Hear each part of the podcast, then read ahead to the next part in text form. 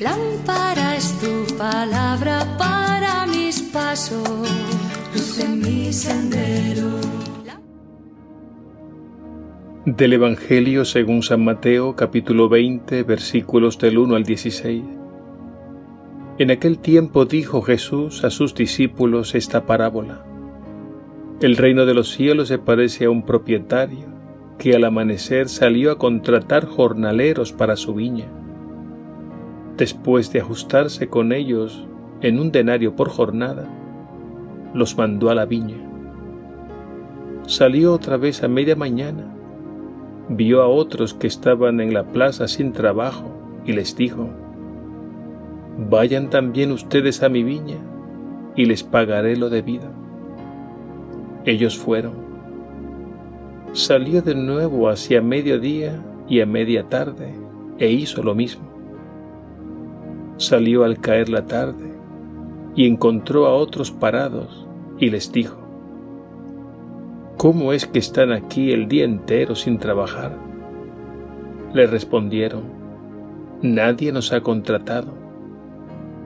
Él les dijo, Vayan también ustedes a mi viña. Cuando oscureció, el dueño dijo al capataz, Llama a los jornaleros y págales el jornal, empezando por los últimos y acabando por los primeros. Vinieron los del atardecer y recibieron un denario cada uno. Cuando llegaron los primeros, pensaban que recibirían más, pero ellos también recibieron un denario cada uno.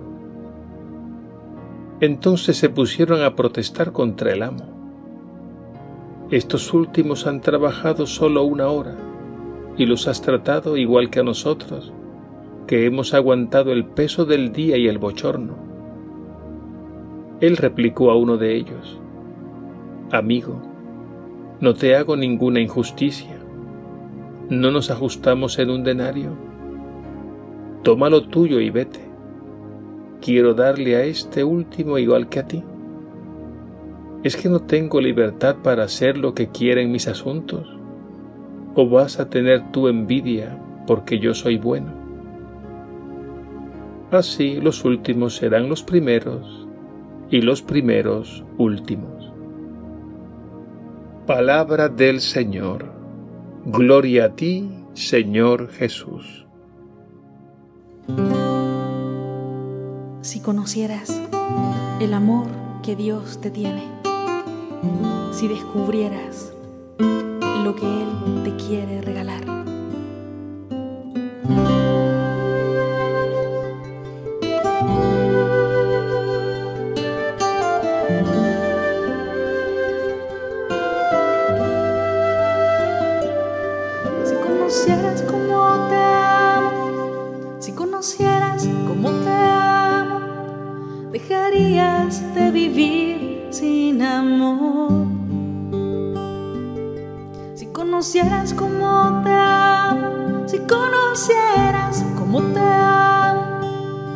Dejarías de mendigar cualquier amor. Si conocieras cómo te amo, cómo te amo, serías más feliz.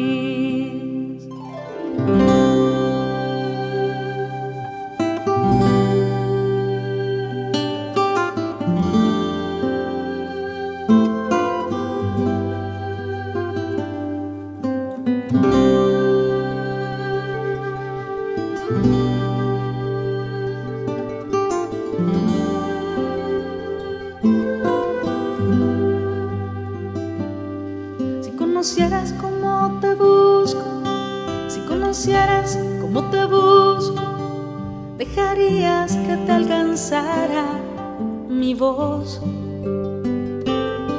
Si conocieras cómo te busco, si conocieras cómo te busco, dejarías que te hablara al corazón. Si conocieras cómo te busco, como te busco, escucharías más mi voz.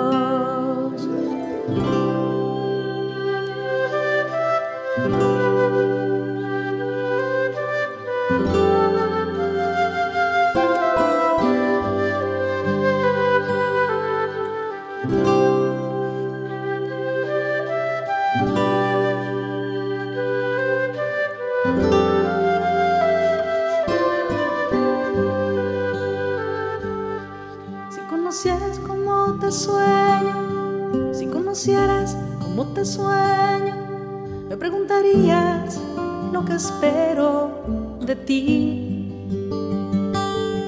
Si conocieras cómo te sueño, si conocieras cómo te sueño, buscarías lo que he pensado para ti. Si conocieras cómo te sueño como te sueño, pensarías más en mí.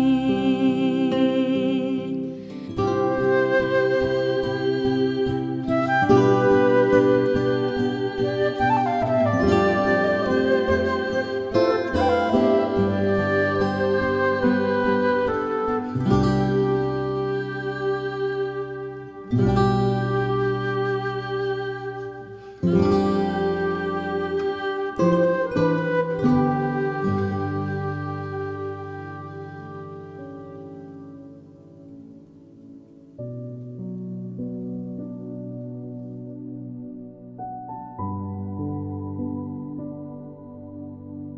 escuchado la parábola de los trabajadores de la viña. A primera vista causa extrañeza, porque a los que trabajaron todo el día se les pagó lo mismo que los que trabajaron solo la última hora. E incluso fueron los últimos en recibir la paga. Con esta parábola Jesús quiere dejar en claro cómo es Dios y cómo no es Dios en tiempos de Jesús se tenía la idea de que la relación con Dios era algo así como un contrato, en el que Dios me manda cumplir la ley y yo por cumplir la ley obtendré la justa recompensa. Todavía hoy muchos piensan así, es decir, consideran que el cielo, la salvación, no es un don, no es gratuito, sino que hay que ganarlo con esfuerzo y sacrificio. Así pensaban los fariseos, igual que los trabajadores de la primera hora. El Evangelio de hoy los retrata cuando dice, entonces se pusieron a protestar contra el amo diciendo, estos últimos han trabajado solo una hora y los has tratado igual que a nosotros, que hemos soportado el peso del día y el calor. Nuestra relación con Dios no es una cuestión de ganarnos el cielo con nuestro esfuerzo. Esta imagen de Dios es falsa, es farisea, porque quien piensa así se cree con derechos ante Dios y en consecuencia entiende que puede exigir. Estos ven a Dios como un patrono y no como un padre. Y Jesús con esta parábola quiere corregir esta falsa imagen de Dios. Por eso en esta misma parábola vemos otra imagen de Dios. Los trabajadores de la última hora que apenas habían trabajado reciben el mismo salario. Con esto Jesús quiere echar por tierra esa mentalidad retributiva que entiende la relación con Dios como un negocio en el que yo doy para que me den. Jesús nos revela en esta parábola que Dios es un Padre generoso y que la salvación es gratuita porque nadie puede comprarla. Los trabajadores de la última hora, los últimos en llegar a la viña, no se merecían el jornal, no se lo habían ganado, pero por pura gracia el dueño de la viña, que es un símbolo del Padre Dios, les dio el jornal completo. El peligro en este sentido es pensar lo siguiente. Si la salvación es gratis y yo no tengo que hacer nada para ganarla, entonces nada hay que hacer. Pero esta es una falsa lógica, porque aunque la salvación sea gratuita, no es barata. Y no es barata porque a Jesús le costó mucho, le costó la vida. No olvidemos que su sangre es el precio de nuestra salvación.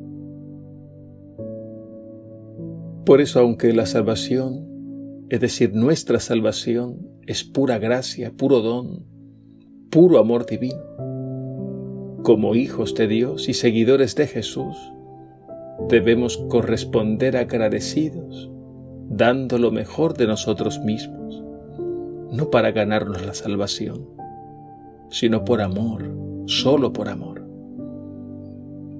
El Salmo 116 hace una pregunta. ¿Cómo pagaré al Señor todo el bien que me ha hecho? Y la respuesta es sencilla. No puedes pagarle porque no tienes con qué. La salvación vale lo que la sangre de Cristo. Por eso se nos da gratuitamente. Lo que sí debemos hacer es darle gracias, alabarlo y entregar generosamente nuestra vida, porque así nos ha amado el Señor, con un amor que sobrepasa todo límite.